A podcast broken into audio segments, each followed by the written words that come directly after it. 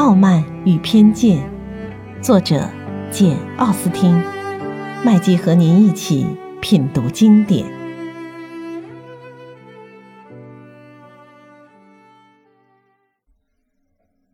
第四章，Jane 本来并不轻易赞扬宾利先生，可是当他和伊丽莎白两个人在一起的时候，他就向妹妹表白了自己多么的爱慕宾利。他说道：“他真是一个典型的好青年，有见识，脾气好，人又活泼。我从来没见过这么讨人喜欢的举止，那么大方，那么富有教养。他也长得很漂亮。”伊丽莎白回答道：“一个年轻的男人也应该弄得漂亮些，除非办不到。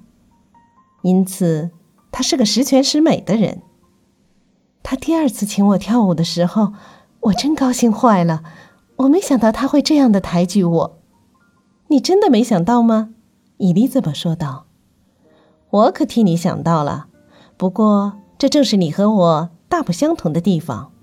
你遇到人家抬举你，总是受宠若惊。我就不是这样。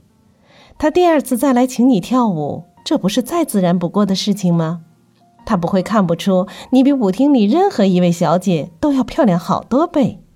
他为此向你献殷勤，你又何必感激他？嗯，说起来，他的确很可爱，我也不反对你喜欢他。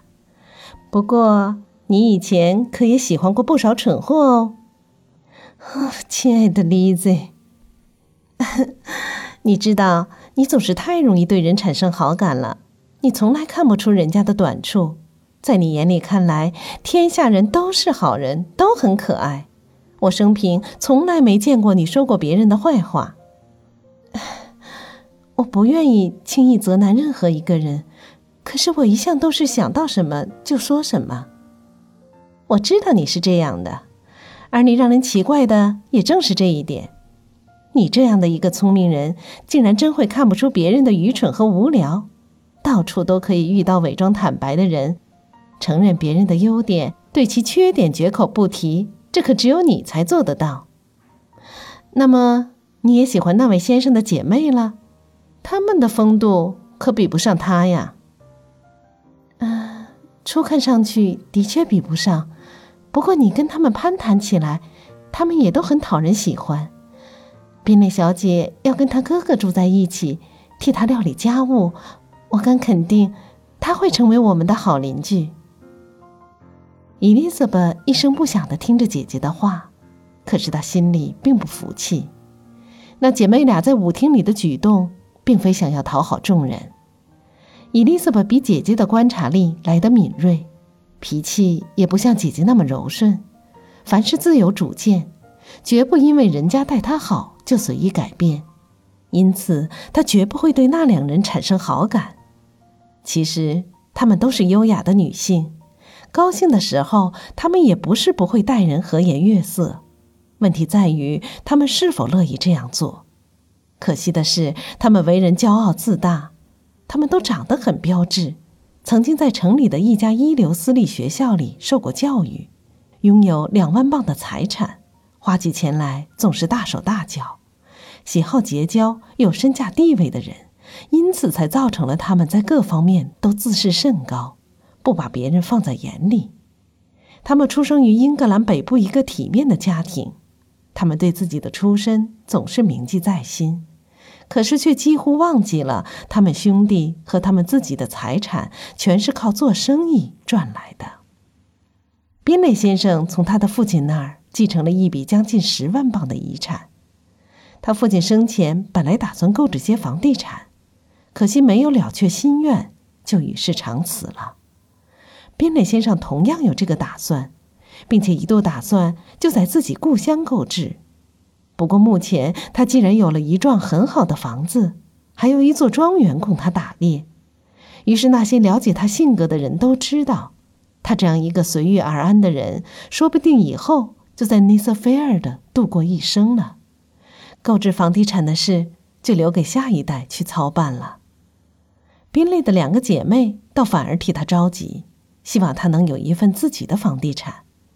不过，尽管他现在仅仅是以一个房客的身份在这住了下来，宾蕾小姐还是很愿意替他掌管家务。而那位嫁了个穷搓大的赫斯特夫人，每逢上弟弟这儿来做客，依旧像是到了自己家里一样。当时，宾蕾先生成年还不满两年，因为偶然听人推荐尼瑟菲尔的庄园的房子，他便来到这儿看看。他里里外外看了半个钟头，房子的位置和几间主要的房间都很中他的意，加上房东又把房子大大赞美了一番，宾蕾听了越发满意，于是他就当场租了下来。他和达西虽然性格大不相同，彼此之间友谊却始终如一。达西之所以喜欢宾蕾，是因为宾蕾为人温顺敦厚、坦白直爽。尽管个性方面和他自己大相径庭，而他自己也从来不曾觉得自己的个性有什么不好的地方。宾蕾对达西的友情坚信不疑，对他的见解也推崇备至。在智力方面，达西更胜一筹。虽说宾蕾一点也不愚笨，但是达西着实聪明。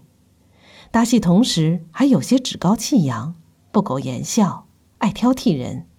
虽然受过良好的教育，举止却总不受人欢迎。在这方面，他的朋友宾蕾倒占有很大的优势。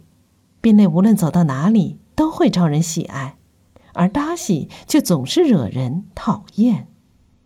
从他俩谈起梅林顿舞会的态度来看，就足见两人性格的不同。宾蕾说：“从来没见过这么可爱的人们，这么漂亮的姑娘，每个人都极其和善。”对他极其关心，大家不拘谨也不刻板，他一下子就觉得和全场的人都相处得很熟。至于说到贝内的小姐，他想象不出人间会有一个比她更美丽的天使。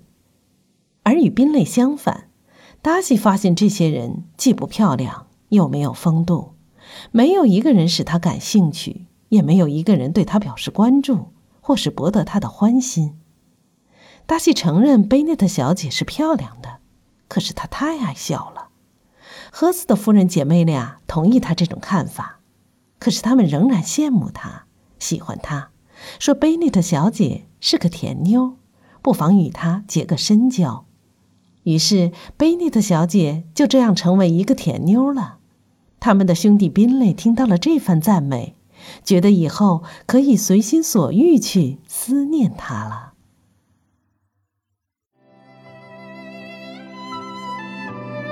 品读经典，体味人生，欢迎订阅收听。